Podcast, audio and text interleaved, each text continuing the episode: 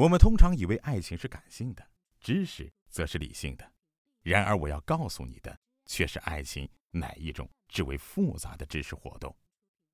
由于恋人相信自己完全看透了对方的本质，而且他是唯一掌握这个真实知识的人，所以有人曾戏弄的把黑格尔的主奴辩证法套用在情侣关系之上。主人主宰了奴隶的命运，但是奴隶却对他的主人了如指掌。你控制了我的身心，不过我看穿了你的真实。这种说法似乎言之成理。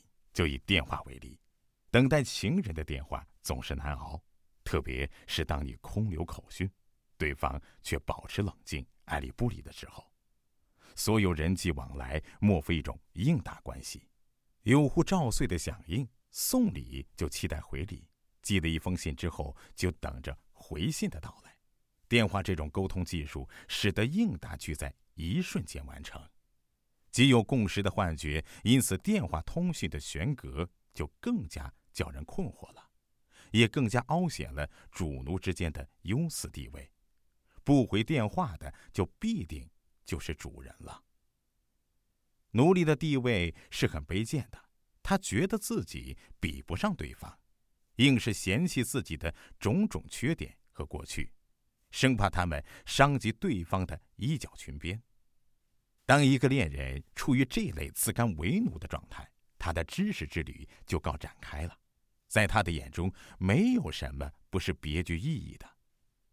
简单如一声叹息、一个手势、一段短间里的标点符号，似乎都在指示着更遥远的东西。即使是沉默与空白，于他而言也是诠释的密林、知识的迷宫。就像欧洲古代的释经学家。对待圣经的态度一样，每个字都是神言，引领着往更深奥、更幽微的角落前进，力图批注出之为真实的本意。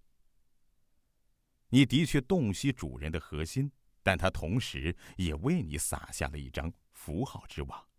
你拥有了知识，但这寻求知识的活动却永不止息。